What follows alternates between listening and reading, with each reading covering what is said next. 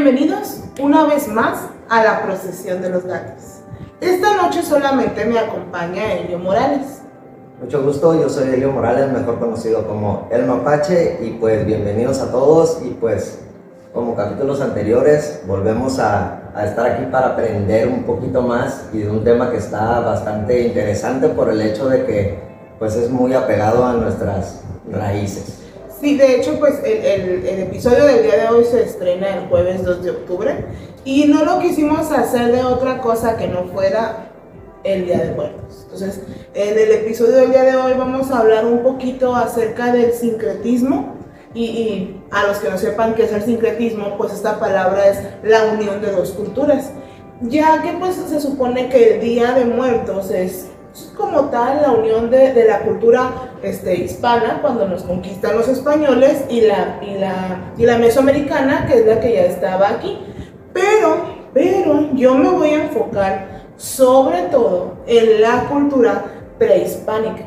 Vamos a hablar un poquito de lo que es para los mexicas el Día de Muertos o, o cómo es que evolucionó, qué era lo que ellos creían, qué era lo que ellos pensaban acerca de, de, de pues este, este festejo, este culto o, o, esta forma de ver la muerte que evolucionó hasta convertirse en el Día de Muertos que nosotros ya tenemos pues de cada año como cultura.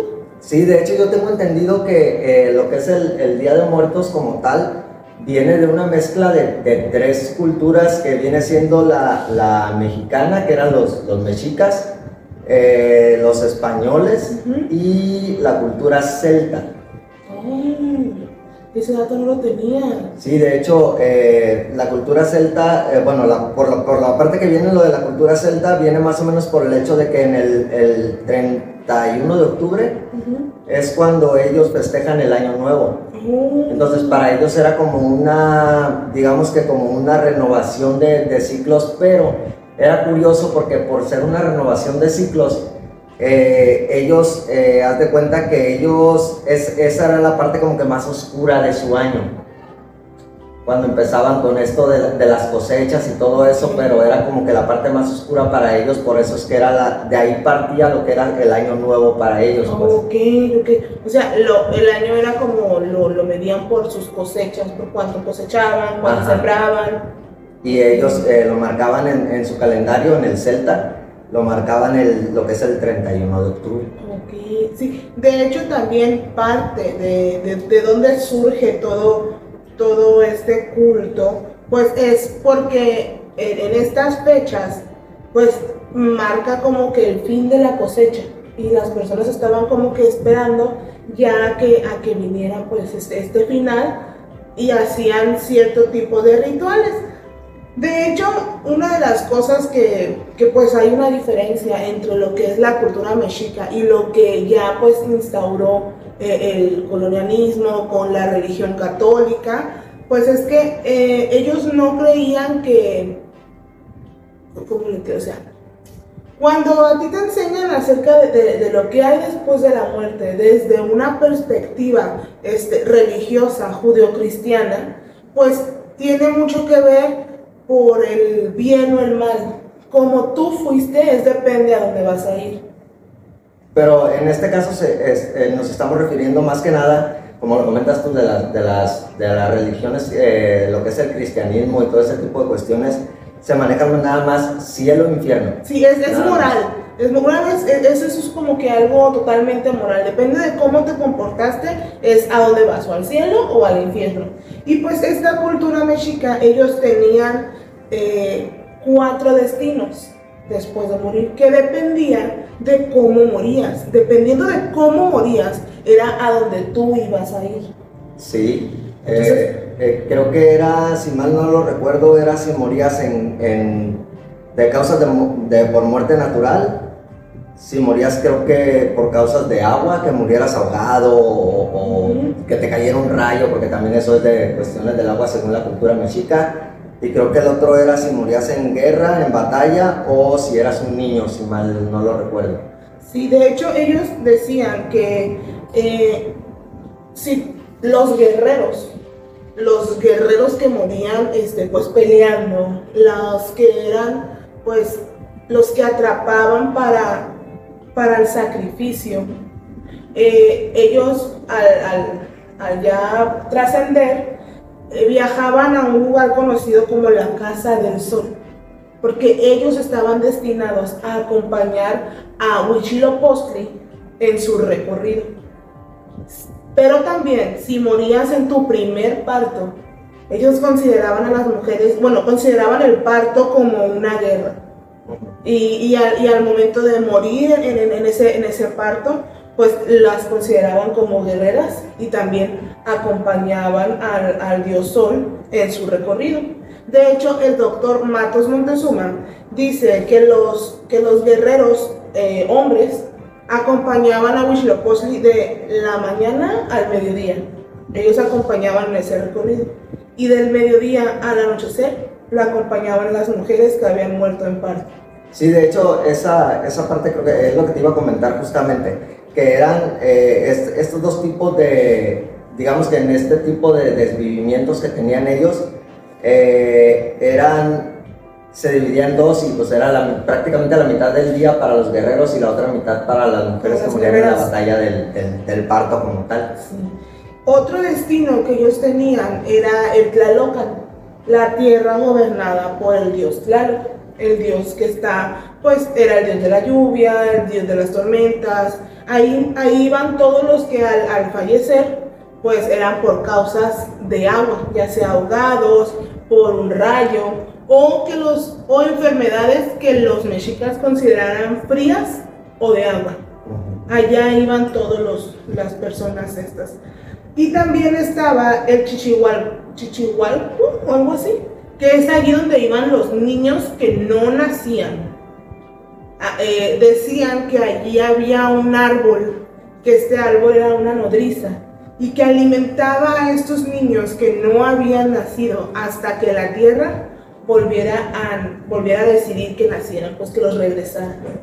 Sí, de hecho, este, yo tengo un, dato ahí, bueno, como, digamos que como eh, folclore, por decirlo de alguna manera, a mí me parece muy interesante el hecho de que como en, en México como tal, por ejemplo, hay países, digamos, en, en, bueno, en cualquier parte del mundo donde lo que es el la etapa esta de, de, la muerte, que es, un, que es un lugar, es una etapa que todos en algún momento vamos a llegar. Entonces, en muchos países se hasta lo catalogan como algo sombrío, algo oscuro, pero lo curioso y lo que me parece muy interesante y bastante, sinceramente bastante bonito, es el hecho de que como en México como tal, eh, es algo como que muy vivo, muy lleno de color. Este, de hecho, pues ya tenemos aquí eh, acomodado como que si fuera un pequeño altar. Este, y pues sí, los colores sí son bastante vivos, inclusive lo que es la, la flor de cempasúchil tiene un color demasiado bonito, muy llamativo. Entonces eso, eso se me hace muy bonito y se me hace que es algo que llama mucho la atención, digamos, entre los demás países y, y cómo vemos nosotros como mexicanos lo que es la etapa de, de la muerte, que prácticamente para nosotros es, pues es, una fiesta más, pues, y es una de las fiestas, digamos que más, más importantes, así es, de nosotros como cultura. Y en cada estado, tengo entendido que en cada estado pues se, se festeja o se conmemora o se celebra de manera diferente, o sea, cada estado tiene como sus, sus propias subculturas de cómo festejar el Día de Muertos. Sí, es como, básicamente sería como si, si cada estado regionalizara el festejo. sí. Y, y, y, sí se, se, manejan, creo que en Michoacán, si mal no lo recuerdo. ¿Es Pátzcuaro? Sí, es donde, donde digamos que, se, que es como que de las festividades más grandes que se hacen en, en cuestión de, de, lo que es el Día de, de Muertos. Sí, sí, sí. Y, y bueno, retomando los destinos que en los que creían nuestros antepasados, el último destino del que vamos a hablar pues es el Mictlán, donde iban todas las personas que pues fallecían de causas naturales, de otro tipo de, de, enfermedades o de otro tipo de situaciones que no tuvieran nada que ver con la muerte, con la guerra o con el agua. O sea, la mayoría de las personas iban al Mictlán. Este estaba regido por eh, Mi- Mictlantecutli, el señor del Mictlán. era el señor de la muerte, si el no lo señor de la muerte. Y, con, y su esposa, Mictlantzihua, creo. Sí, ¿Sí? no? creo que sí. Creo que Y- no recuerdo muy bien. No manejo muy bien el, El náhuatl. el mexica, El náhuatl. el nabo. No lo manejo muy bien. No te lo vengo dominando. Y este, pues, decían que, que realmente la persona como tal no es la que iba.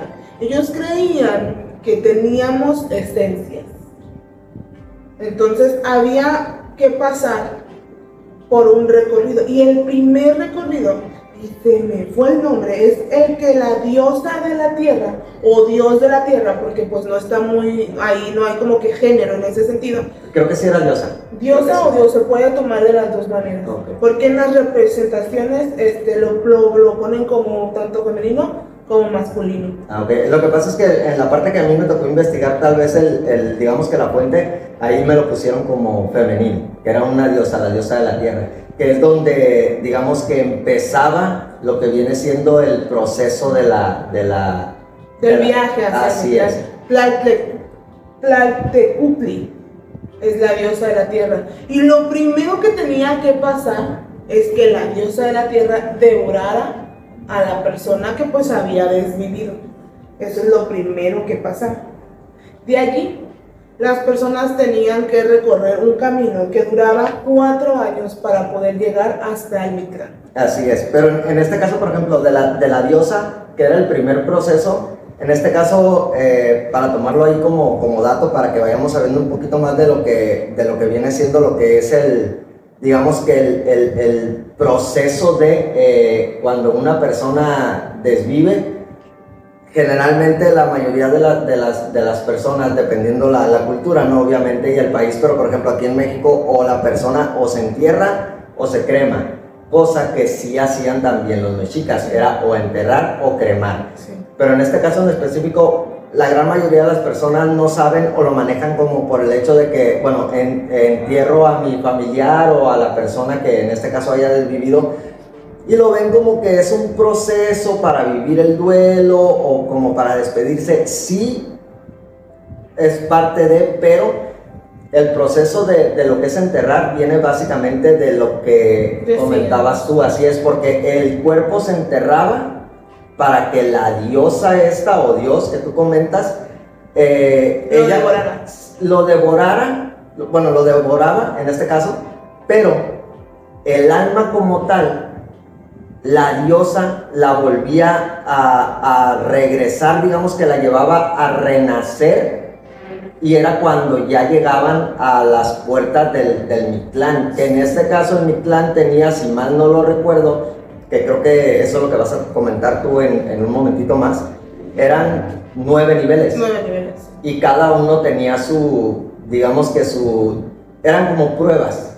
como pruebas, sí. De hecho, yo les iba a comentar que, que esta diosa, pues, decía, bueno, decían que el proceso para llegar al Mictlán duraba cuatro años. Sí, Entonces, el primer proceso era que, que esta diosa, la tierra, devorara el cuerpo.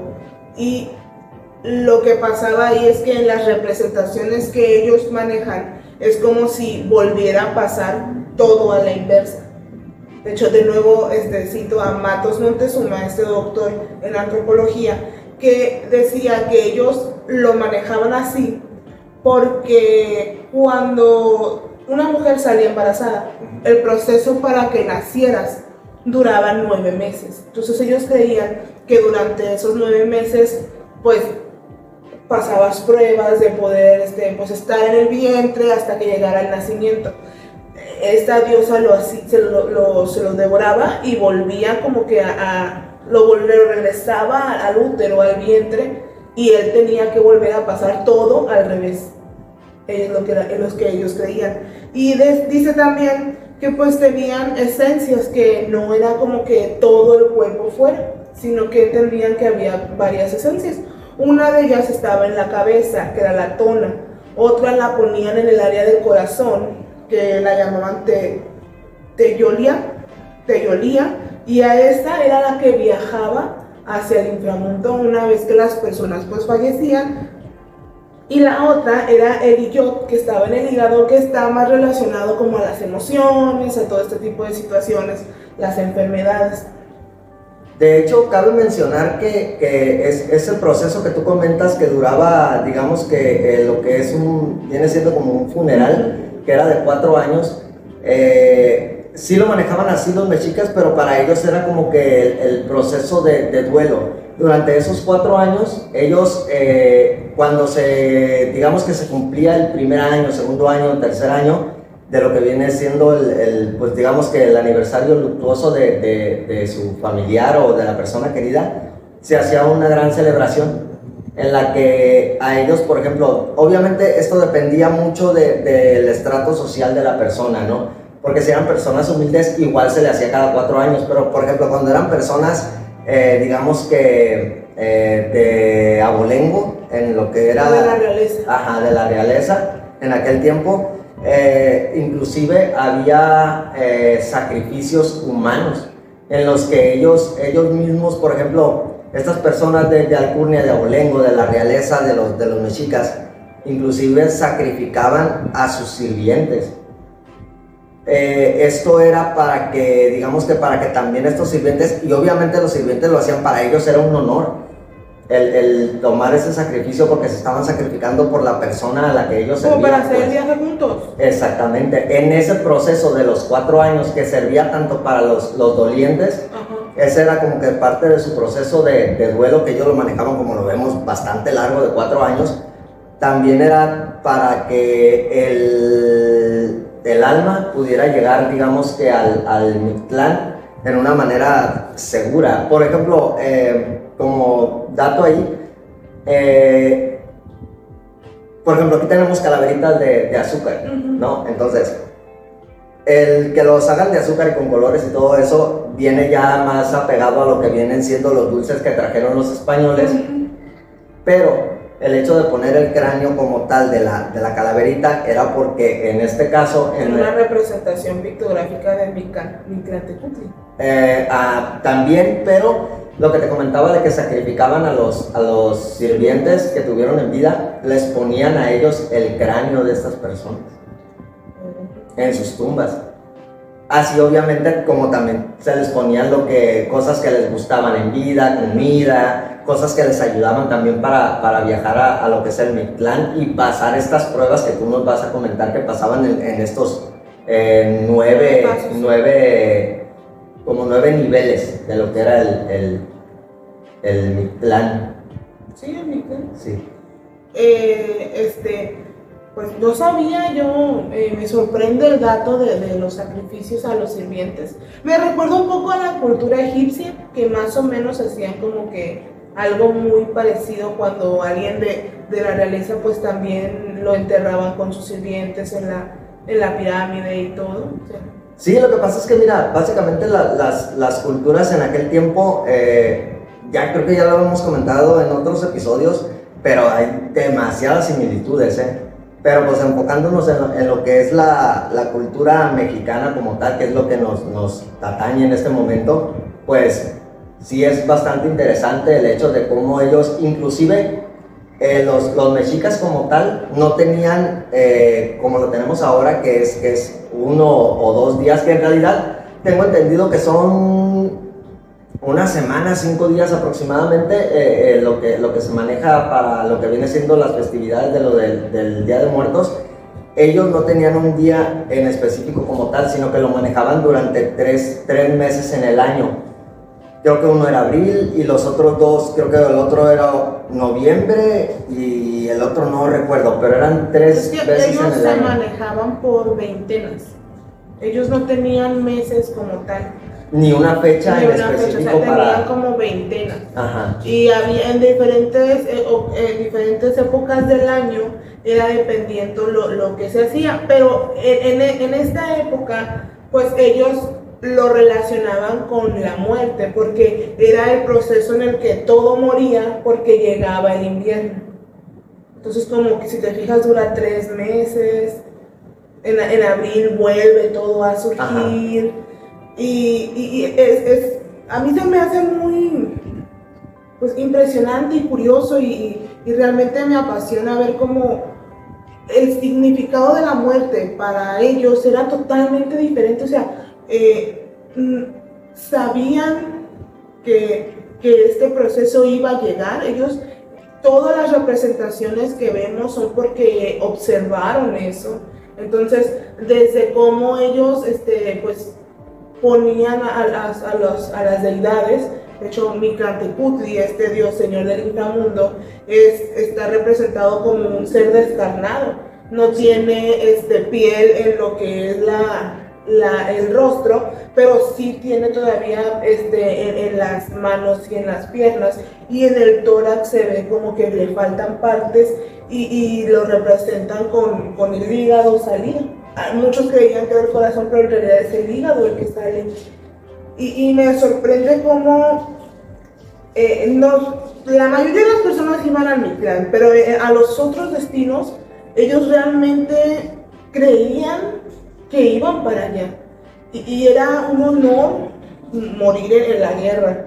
Era un honor este, pues, ser capturado y, pues morir de, de forma en sacrificio. Y hay un pasaje que realmente no recuerdo dónde lo, lo leí o lo escuché, pero que decía que en abril se hacían este, sacrificios al dios Tlaloc, uno de mis deidades favoritas, donde se le ofrecían niños y los preparaban a tal grado de que si el niño, subían un cerro y si el niño lloraba, significaba que iba a haber pues mal augurio, iba a haber inundaciones, no se iba a ver bien. Pero que también durante en este, en este proceso personas llevaban niños o, ancianos o, gente con discapacidades que ellos creían, creían que no iban a poder pasar las pruebas del Mictlán, que iban a estar muy difíciles para ellos porque o tenían una discapacidad o estaban muy pequeños, que decidían ahogarlos y ofrecérselos a Dios. Porque entonces de esa manera ya pasaban directamente al Tlalocan, el lugar donde siempre era verano. Entonces ellos creían que así era como que les aliviaban e-, ese viaje y esa carga y se quedaban más satisfechos con eso. Y eso es muy interesante. Sí, de hecho, eh, un dato, perdón, un dato ahí curioso que me parece es que, por ejemplo, inclusive las, las religiones ahorita, las, lo que son las religiones, sobre todo las, las cristianas Mm, básicamente hablan de, que, de, lo que, de lo que venían hablando ellos, ¿no? En, en, esta cultura de los, de los mexicas, que como lo comentabas tú, que ellos prácticamente se preparaban para lo que era la muerte, que era algo inevitable. Si nos ponemos a revisar bien lo que vienen siendo estas, estas religiones eh, judio-cristianas, básicamente también te están preparando para lo que viene siendo lo que es la muerte y, ellos hablan de que pues obviamente que te portes bien, que seas una buena persona con, tus semejantes, con todo ese tipo de cuestiones, con la naturaleza también en este sentido, que seas muy espiritual y ese tipo de cuestiones. Entonces eso también te está preparando para... Eh, Pero más desde el lado moral. Sí, más obviamente más desde el lado moral. Ellos ya lo hacían desde un lado ya más, eh, digamos, de, inclusive el hecho de de, por ejemplo, eh, cuando llegabas a, lo que eran estas etapas de, para llegar al, al Mictlán, en, la primera etapa, eh, cuando llegabas aquí a esta parte, eh, tenías que cruzar un río. Pero para poder cruzar el río, tenías que tener un, un perro, un cholo que esos cholos eh, que eran espíritus de Xoloscuintle, ya se encontraban en esta parte que era lo que es el inicio del recorrido de las nueve etapas del, del Mitlán. Pero, es a lo que, a, lo que, a lo que iba, en este caso, por ejemplo, ellos decían, los mexicas, que el perro te iba a acompañar y te iba a ayudar porque es un perro sagrado para, para los mexicas e inclusive debería ser un perro, digamos que para nosotros ya como cultura ya más eh, moderna en este caso, eh, deberíamos de, cuidar mucho lo que es eh, la raza de, ese perro y, tenerlos más en, digamos que más en cuidados y todo eso, porque es una raza eh, originaria 100% de lo que es México como tal. Entonces, así como el perro chihuahua también, también son las dos, creo que son las dos únicas razas 100% mexicanas. Hay otro, se llama Kou o algo así, Eh, C-O-H-U-P. Ah, no, no, no conozco esa raza, sinceramente. como si fuera un lobito negro. Ah, ya, ya, ya, ya, ya, ya, ya lo ubiqué. Pero no, no recuerdo bien cómo se pronuncia el nombre. Sí, pero eh, bueno, te comentaba, en este caso, eh, ese perro era el que te iba a acompañar durante todo el recorrido para que tu alma llegara sana y salva a lo que es el Mictlán y que tú pudieras pasar esas pruebas. Pero si tú en algún momento de tu vida le hiciste daño a un perro o lo trataste mal o cualquier cosa, o sea, básicamente es un pórtate bien hasta con la naturaleza, el perro no te iba a ayudar y te iba a dejar completamente solo para que tú trataras de pasar estas pruebas. Inclusive en una de las etapas de, la- de los- de lo que es el Mictlán, todas las pruebas eran diferentes, cada etapa era muy diferente, tenía su nombre muy difícil de pronunciar, por cierto. Pero en una de ellas eh, había, creo que eran siete montañas las que tenías que cruzar. Ajá.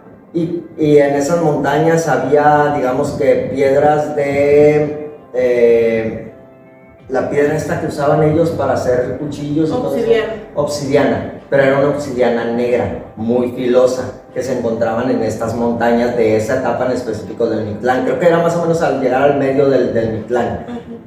llegaba un punto donde los vientos soplaban tanto que si el perro no te guiaba o no llevabas tú, digamos que las cosas que necesitabas para cruzar el Mictlán, porque en este caso también ellos, los mexicas, por ejemplo, te integraban con cosas que ellos mm, sabían que ellos que ibas a necesitar para cruzar estas etapas. este, Así es. Entonces, los vientos soplaban tan fuerte que te regresaban o montañas atrás O hasta el inicio. o hasta el inicio y que volvieras a empezar todo el recorrido. Entonces tu proceso de cuatro años duraba un poco más. De, bueno, vamos a, a contextualizar un poco acerca de lo del perro. Sé que es muy famoso, pero para los que no sepan, para los que o no son de México o es la primera vez que se interesan por esto, bueno, pues el, el Cholo Escuincle es un regalo del dios Cholo. Y el dios Cholo es el hermano gemelo de Quetzalcóatl. eh, la serpiente emplumada y el dios que pues gobierna los vientos y, y el aire. Básicamente una de, la- una de las deidades, si no es que la deidad más importante para los... Una de las deidades más importantes, sí.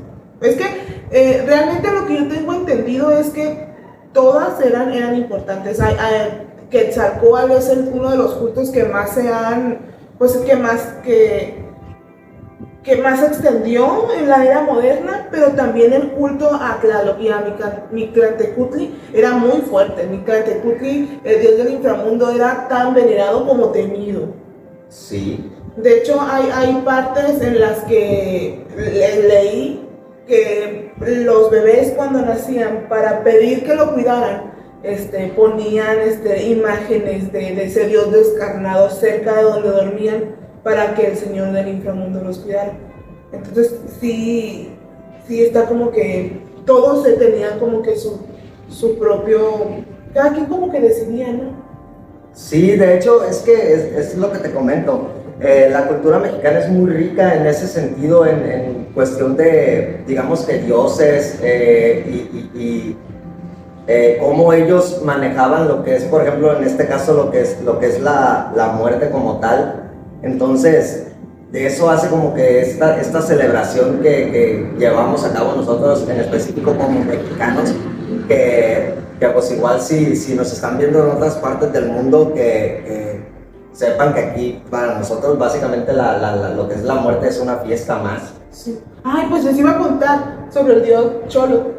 Este, este dios era el, el hermano de, de Quetzalcóatl y en un pasaje, y al momento de crear a la humanidad, ellos cuentan que tuvieron que ir al inframundo porque allí había muchos huesos, entonces iban a tomar unos para crear al humano. Entonces ellos viajan y ellos hacen todo el viaje y regresan y vuelven a hacer todo el viaje.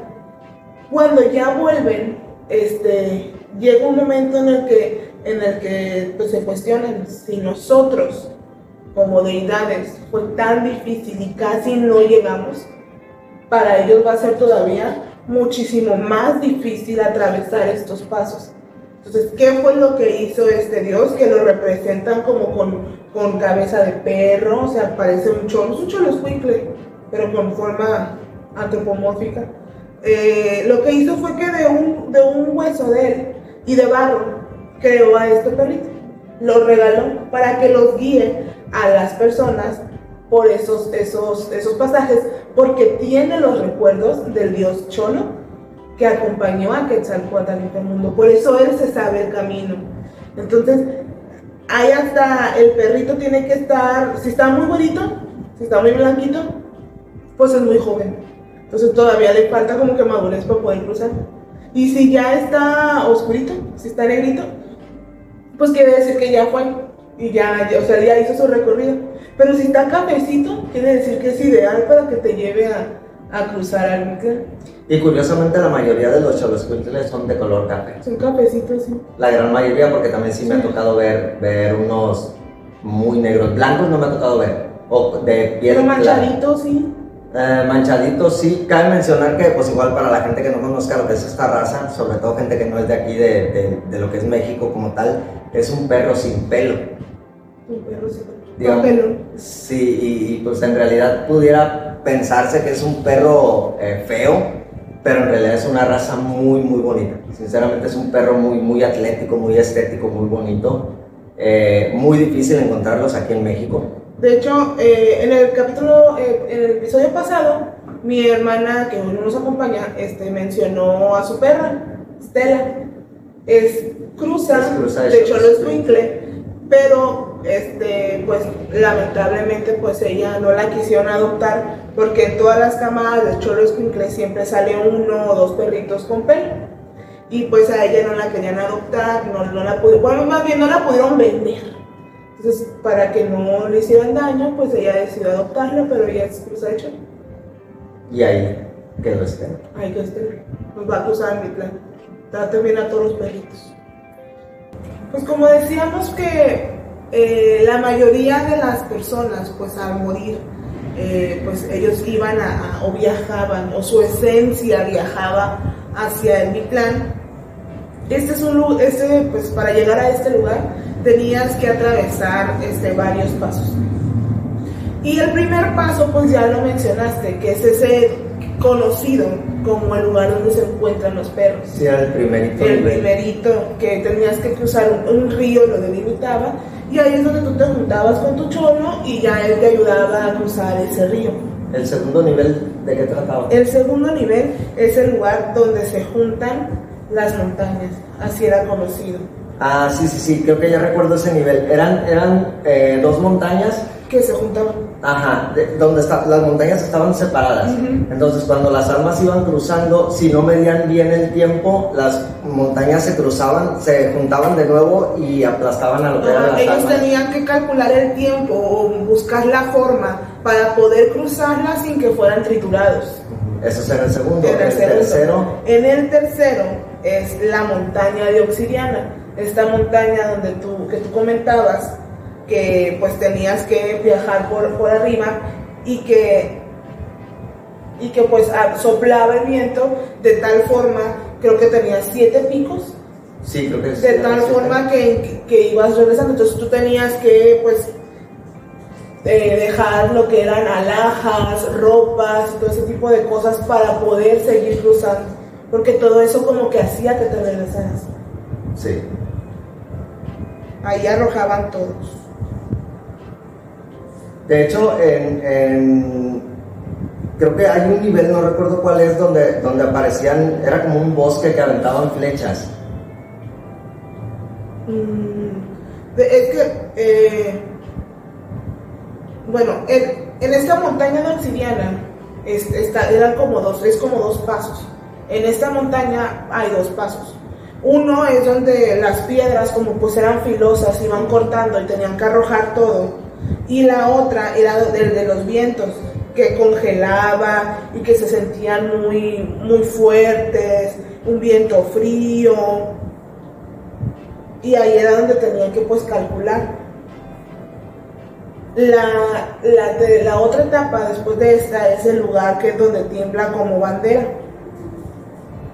Sí, Cada donde, una- donde las almas tiemblan como banderas. Sí, cada una de estas etapas pues estaba regida o en estas etapas había como que deidades o, o criaturas o monstruos que vivían en estas etapas. No, no, no, quiero decir como monstruos como tal, porque no son monstruos, sino eran como criaturas mitológicas que vivían allí. Una era una serpiente, otra una lagartija. Sí, es que para, para, para lo que eran los, los, mexicas, en realidad ellos no los manejaban como, como monstruos como tal, sino que como, eh, digamos que como que subdioses o semidioses, algo así, ¿no? Sí, y ahí pues había vientos que pues sangoloteaban a las almas de un lado a otro como si fueran banderas hasta que pues las sacaban de ese pasaje y ya cruzaban a la otra a lo que era la siguiente a la otra, ajá, lugar donde se flechan se, se atas a la gente. A ver, lugar donde se flechan se atas a la gente Ah, sí, es, es, es que te digo. Era, era un, puntas. un, bosque donde cuando las almas iban cruzando aparecían flechas que salían de entre los árboles, pero se supone que, bueno, según dice el, el, códice, que eh, estas flechas eran arrojadas por manos invisibles. Sí. Pero estas flechas tenían un patrón muy, muy difícil de descifrar. Entonces, las almas que lograban eh, descifrar lo que es este patrón de, de, las flechas lanzadas prácticamente al azar, pero en realidad sí tenían un patrón, eran las armas que llegaban a cruzar hacia, hacia el otro lado. El lugar donde se come el corazón de los fallecidos. Y en este lugar, si mal no lo recuerdo, es donde aparece un jaguar. Un jaguar, sí. De hecho, en ese lugar, este, pues iban a aparecer, eh, había como animales, sí, como animales salvajes donde pues tú tenías que ahí atravesarlo cuidándote de esos animales, pero al final, al llegar al final, se te iba a aparecer un jaguar y este jaguar te iba a comer el corazón. Eh, de hecho, eh, lo que yo investigué era de que en realidad el jaguar podía aparecerte en cualquier instante del, del trayecto, ¿eh? Te aparece en cualquier instante, pero eh, tú tenías que cuidarte de que en el trayecto, pues obviamente no te apareciera este jaguar y, y devorara tu corazón pero había almas que se desviaban del camino intencional para, digamos que, tratar de rodear. Y, que, no les comieran su corazón. Ajá, pero esas almas, ahí sí era 100% seguro de que el jaguar te iba a encontrar. Porque el jaguar en específico era eh, tratar de agarrar a las almas que iban pasando y cazar a los que se salieran del camino. Entonces, si tú te salías del camino eh, o el alma que se salía del camino, era segurísimo que el jaguar le, lo iba a atrapar y, se iba a, devorar su corazón. Y ya después de que te comieran el corazón, llegabas a un lugar donde había unos ríos. Ya la persona o la, la esencia o el fallecido sin corazón habiendo dejado atrás todas las pertenencias que llevaba, despojando todo eso. Sí, haber pasado, después de haber pasado todo el proceso. Sí, este, llegaba a ese río y pues lo iba a atravesar. Iba a atravesar nueve ríos para ser exactos. Y, y pues eh, ahí estuvo como que donde ya era el, casi llegando al final, iba a dejar ahí, pues ya, ya llegaba sin corazón, había dejado sus, ropas, sus alhajas, sus pertenencias y todo este proceso para poder llegar finalmente a el lugar de las nueve regiones de los muertos donde te, esperaba este pues el señor Licantepec. Una vez que, llegabas ahí, eh, bueno, pasaban los ríos y entonces te recibía eh, una neblina, una neblina muy profunda que ya no permitía a los, a los fallecidos pues ver nada a su alrededor. Ya para este punto pues llegaban exhaustos, ya el alma estaba cansada. Y aquí es cuando esta persona pues iba a recibir como un juicio, que vemos también en otras culturas. Ahí el Señor en, la en su residencia, en, en el dios Mictlantecuhtli y su esposa. Mictlecacihuatl. Ella, ellos pues iban a estar ahí esperando a, a, la persona que haya logrado, porque pues se supone que no todas las, las almas o las esencias llegaban hasta ese, hasta ese lugar, porque pues Sí, básicamente, o sea, las almas eh, era muy difícil pasar y llegar, bueno, cruzar todos estos niveles y llegar hasta, hasta, hasta lo que era donde estaba Kutli y su esposa. Eh, pero prácticamente el que llegaba era tenía asegurado el llegar al, al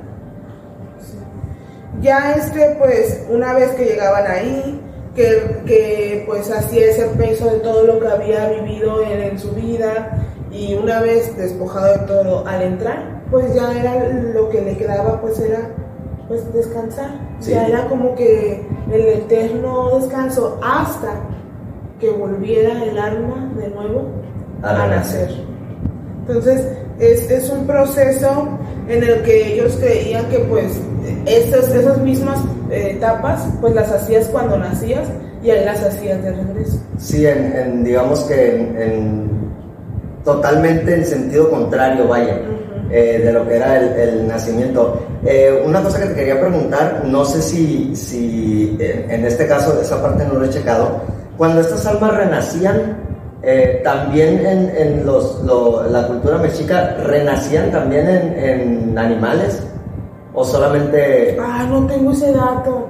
O sea, de que pudiera haber la reencarnación como en, ah, pues ahora en jaguar o, ay, ahora no tengo ese dato. De hecho, eh, yo tampoco, eh, pensé que tú lo tenías, no, no, no lo investigué, pero hasta ahorita que, está, que estás comentando esa parte como que me surgió la, la duda. Sí, no, no, no, pero está, está interesante y sería bueno poder, pues poder este, investigarlo para, para, sacar la dudita. Pero sí me, me, parece, yo creo que sí, porque sí me parece como que muy, muy, tiene mucha lógica o tendría mucha lógica para la cultura que eran, como ellos que eran bastante apegados a lo que era la naturaleza, la tierra, todo ese tipo de cosas, eh, porque eran bastante civilizados en ese sentido. Entonces yo creo que sí tendrá algo de lógica el hecho de que también las almas renacieran no solo en, otro ser humano, sino que también renacieran en, animales, en la naturaleza como tal. Pero digamos que en este caso, por ejemplo, la cultura mexica, digamos que así era la manera en la que ellos festejaban. Eh, o lo que ellos creían. O lo que, ellos creían que era lo, que es las etapas de, la muerte. Ahora, eh, lo, que tú comentabas acerca de lo que era la fusión de culturas. Quisiera que me platicaras un poquito de, cómo es que es los españoles. Llegó eso, ok, sí. A, eso iba. Antes de, continuar, pues quiero hacer así como que una aclaración de que nosotros no somos expertos como tal. Realmente pues no investigamos un poco y si hay alguna palabra que no pronunciamos bien o algún dato que, eh, que no esté tan bien aclarado, pues nada más pues comentarles que pues realmente no somos expertos y lo que hacemos aquí es algo pues para entretener a las personas. Y, sobre todo para que, eh, crear, por ejemplo, eh, la duda y, por ejemplo, también ustedes que nos están viendo, si tienen algún dato ahí o, o que nos puedan aportar para que también nosotros crezcamos en ese sentido, este, si tienen algún datillo ahí sobre todo de acerca de lo que viene siendo el origen del, del, de lo que es el Día de Muertos, que nos los pongan ahí en los comentarios, por favor, porque también a nosotros nos ayudaría bastante, porque eh, igual hay cosas que nosotros, pues... Pues se nos pueden pasar. Así es, porque pues no, no investigamos... Eh, a fondo como tal. O todas las fuentes que existen como tal. Entonces, digamos que nos apegamos en tres, cuatro fuentes y de ahí es donde sacamos el, lo que es la... El contenido. Así es. Sí, este, y pues me preguntabas acerca del sincretismo, donde estas dos culturas se, se, juntaban, ¿no? Este, ¿Qué es lo que pasa cuando, cuando llegan, pues llegan los españoles? Para ellos pues fue un, choque, porque pues ellos ya tenían como que la, la idea esta de lo moral, de lo judio-cristiano, este, ya había como que otro tipo de, situaciones ahí, y, y, para los, los mexicas pues era muy muy normal la. O sea, imagínate estar en una batalla y estar, o sea, ver a alguien que viene acá con una piel de jaguar corriendo hacia ti, que en su cabeza estaba, si ahorita me pasa algo, yo directito como chile postre sea, la, forma en la que veían y convivían con la muerte era totalmente diferente. Sí, inclusive lo que te comentaba hace rato, eh, hasta el, hecho de sacrificarse por, por, digamos que por la persona que, para la que ellos trabajaban, para ellos era un honor completamente. O, pues. sacrificar a tu familiar o que fueran elegidos para el sacrificio era como que un honor. Sí.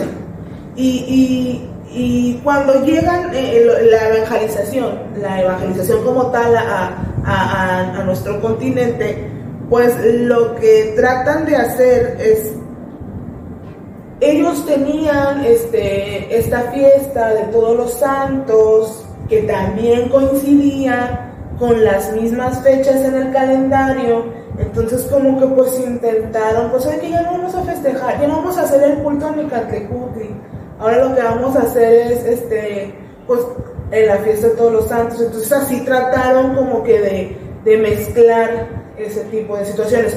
Pero, sin embargo, pues eh, mucho de lo que nosotros hacemos ahorita para festejar o para celebrar eh, está muy, muy arraigado en lo que son las, las, los orígenes prehispánicos. Sí, de hecho sí, eh, básicamente fue lo que viene siendo la, lo que fue los españoles con la conquista y todo eso, prácticamente pues ellos vinieron, digamos que a, evangelizar, parte del proceso de conquista fue evangelizar a lo que eran las, las culturas eh, mesoamericanas nativas de aquí, de, lo que es el México.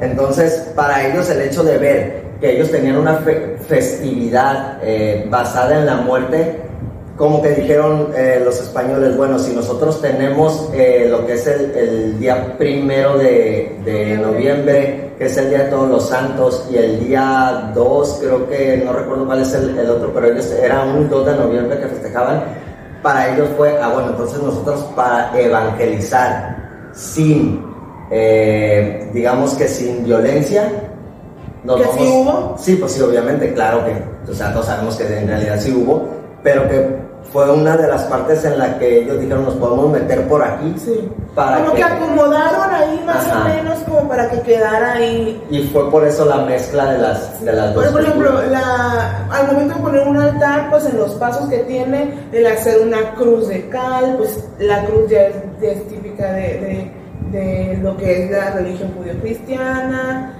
Básicamente el, el altar como tal tiene, bueno, no el altar, el altar como tal, pero las ofrendas. Ajá, pero ponemos la flor de cempasúchil que es este totalmente pues, ah, de aquí, que solamente aquí se, se, se, pone, que para que los colores guíen las almas de estas de las personas, porque ay, aquí se nos pasa un dato. Este, se supone que la esposa de mi clan de Cutri, ella pues sí como que se sentía mal por ver todo este viaje que hacían y verlos cansados a las almas y ver cómo se desgastaban, que ella dijo eh, o decidió, ¿sabes qué? Hay que darles uno o dos días en los que ellos vuelvan a visitar a sus, a sus familiares para hacerles menos pesada esta carne. Entonces por eso se supone que en el Día de Muertos nuestros este, antepasados regresan a convivir con nosotros en estos días. Sí, inclusive para la cultura mexica, es dato muy importante ese, Micantecutli y su esposa era muy conocido entre, entre los mexicas, que Micantecutli era demasiado estricto, era muy duro, muy recio como Dios, y su esposa era como que más flexible. Es por eso que ella fue la que, la que prácticamente permitió que estas almas volvieran eh, una vez al, al año, a, convivir otra vez al, digamos que al, al plano terrenal. y ella este, mm, mandaba colibríes. Cuando una persona que estaba ya en el micrano, que estaba haciendo el pase, pues quería decirles a sus familiares, aquí todo bien, todo está bien, enviaban un colibrí de hecho, el colibrí en la cultura mexica es un animal sagrado porque fue creado específicamente, bueno, esto según la cultura, ¿no? Eh, específicamente para llevar mensajes desde el mundo del, del, inframundo. hasta el mundo de, de los vivos. Fue creado por ellos, por eso inclusive esa ave tiene características muy, por ejemplo, los colores que tiene, la forma en la que vuela, todo ese tipo de, de cosas según fue hecho para que tenga la facilidad de viajar las distancias desde el inframundo hasta lo que era el mundo de, de los vivos. La verdad está muy... Eh, hay, hay, cierto tipo de cosas o de, de, enseñanzas que te dejan que realmente me hacen entender cómo como mexicanos so, llevan, bueno, nos, nos sé que el, perder a un, a un, ser querido pues siempre va a ser algo muy difícil de sobrellevar, pero cuando investigas un poquito de eso como que hay, hay, un, mensaje, un contexto en el que tranquilo, es un proceso que todos vamos a llegar, pero en algún momento ese vientre universal, ese, ese, esa matriz nos va a volver a, traer al mundo y mientras ese proceso pasa, oye, todo está bien, acá estamos a gusto. Sí, de hecho lo que te comentaba, de cómo, de cómo ellos, los, los mexicas, prácticamente vivían por su cultura preparándose para el momento, pues. Eh, por eso para ellos la muerte era, era como que una etapa más y no lo veían como algo malo, sino como algo bueno en realidad. Es por eso que parte de lo que viene siendo el festejo del Día de Muertos en México es una, es una pues como lo comento, es un festejo como tal, pues.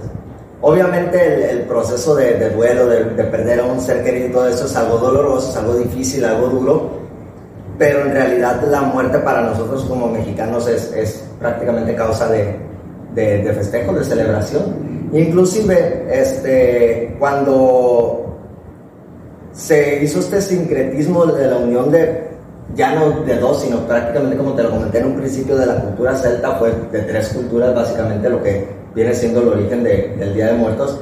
En los años de 1900 30, si mal no lo recuerdo, cuando este presidente, tuvimos un presidente este que eh, el petróleo lo hizo parte de...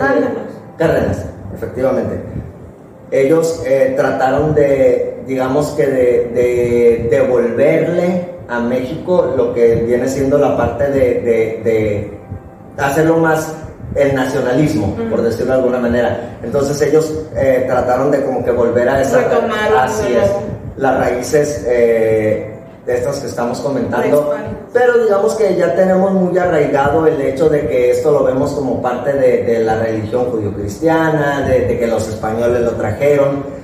Parte sí, pero gran parte de esto es que en realidad es, los orígenes son prehispánicos. Tanto que en, otras partes de Latinoamérica creo que se festeja el Día de Todos los Santos, que también es parecido, o sea, se hace como que a, los ancestros y... Sí, básicamente es lo mismo. Pero, este, sí como que le falta esa esencia que tiene Día de Muertos porque pues es, es, esa, esa, pues, ese sincretismo en el de que no se, se perdió una parte, pero no toda la creencia y no todo el culto que tenían hacia la muerte y hasta esas deidades, pues nuestros, nuestros antepasados, los, los mexicas.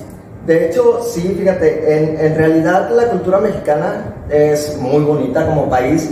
Yo siempre he dicho que como país somos un país hermoso, somos, somos, tenemos eh, prácticamente todos los, los eh, climas en un solo país. Es un país muy rico en todos los aspectos. Eh, cultural, las personas, muy buenas personas, gente muy noble, muy trabajadora. Entonces, digamos que si nos ponemos a escarbarle un poquito de nuestras raíces, créanme que nos vamos a sorprender bastante. ¿eh? Supongo que igual como todo tenemos que hay nuestras cositas malas, pero en realidad es, es una cultura muy bonita, es algo impresionante, los dioses es algo muy interesante, eh, sus, sus, pirámides, la forma en que ellos vivían, en cómo, cómo llevaban su día a día y, y cómo fue que se fundó todo este hermoso y gran país es algo muy interesante, muy bonito y de, de, lo cual deberíamos de estar o debemos de estar orgullosos todos y cada uno de nosotros como y deberíamos también de fomentarlo y estar más, como que más empapado de toda esa cultura. De hecho, hay algo ahí muy, muy, me parece curioso. Mucha gente se queja eh, en, estas, en estas fechas, sobre todo porque festejan más, se festeja más, digamos, lo que es el Halloween en lugar del Día de Muertos. Pero si lo checamos estadísticamente, es algo muy curioso y me parece algo muy bonito de cómo prácticamente las dos culturas se fusionaron. Aquí en México se festeja por igual las dos cosas. Pues al final de cuentas, eh, Día de Muertos es un sincretismo, es la, la unión, o sea, no podemos hablar de Día de Muertos actualmente sin que estas dos culturas se hayan fusionado. Y creo que lo que pasa con Halloween fue lo mismo. Ya es, se fusionó, se juntó, tiene mucho que ver con la cultura de las películas, con que Estados Unidos está muy cerca, con que realmente pues desde muy pequeños nos bombardean en medios y en caricaturas y todo ese tipo de situaciones con esta con esta con este festejo que pues al final de cuentas para mí yo ya en lo personal no no tendría nada de malo si cada vez más se ve este festejo porque al final de cuentas pues volvemos a lo que decimos es el sincretismo es la unión de las culturas y se va a dar es una parte de la globalización. Sí, es, es, lo que te comentaba, me parece muy, muy curioso y algo en realidad bonito que las, las dos culturas se, se fusionen en este caso y que lo llevemos a la par, que lo llevemos de la mano y, pues que también esta, esta cultura o este festejo del Halloween eh, se fusione también para que las, las, las, los demás países que lo festejan y todo eso vean que también aquí se festeja y cómo después del Halloween festejamos eh, lo que es nuestro Día de Muertos como tal y también ellos se enteren de, de lo que es nuestra cultura. Pero pues la verdad es que me pareció muy, muy, estuvo muy bueno el capítulo, me gustó mucho, me gustó mucho investigar acerca de esto. Nunca lo había checado o no lo había investigado tan a fondo y la verdad está muy bueno, muy interesante. Y, y eso que sentí que la información que tenemos está como que por muy por encima. Sí. Está como que muy lo basiquito, lo, lo, entendible para todos, porque si, si te metes a investigar, pues te vas empapando y empapando de, de, de, todo lo que es esta, esta cultura prehispánica. Y, pero sí, pues es, es un capítulo muy especial para nosotros, porque pues, realmente a mí me gustan mucho todos estos temas y, y tengo mis deidades favoritas. Sí, definitivamente yo también. Este, así que eh, por hoy, digamos que por este capítulo, por ser las fechas y por ser una festividad muy mexicana, muy nuestra, eh, decidimos como que hacer a un ladito lo que vienen siendo los temitas paranormales y, y, fenómeno ovni y todo eso, eh, bueno, fenómeno no humano y pues hablar un poquito acerca de lo que son nuestras, nuestras raíces como tal y es más que nada porque sinceramente es algo que nos enorgullece bastante como mexicanos. Pues. Sin, bueno, sin dejar de recordar que pues la puerta del inframundo está abierta y nuestros antepasados están regresando, su esencia está regresando, así que que no se les haga raro ver cualquier cosa ahí paranormal. Sí, así es, y déjenle ofrenditas en sus altares para cuando vuelvan, pues ahí tengan sus cositas. Tengan que comer. Así es. Bueno, pues por el día de hoy, por esta noche, pues solamente nos queda, nos queda despedirnos. Este, fue como les comentamos un capítulo muy especial para nosotros. Esperamos que lo hayan disfrutado tanto como nosotros y pues déjenos sus comentarios, coméntenos cómo festejan ustedes o cómo celebran el Día de Muertos. Este, es muy interesante ver que muchas partes, en cada región de México se celebra de manera diferente. Entonces, si nos están escuchando de otro estado, pues ahí coméntenos cómo es que lo celebran. Eh, pues denle like a nuestros videos y compártenos para poder llegar a más personas. Suscríbanse. Este, y pues por hoy solamente nos queda despedirnos.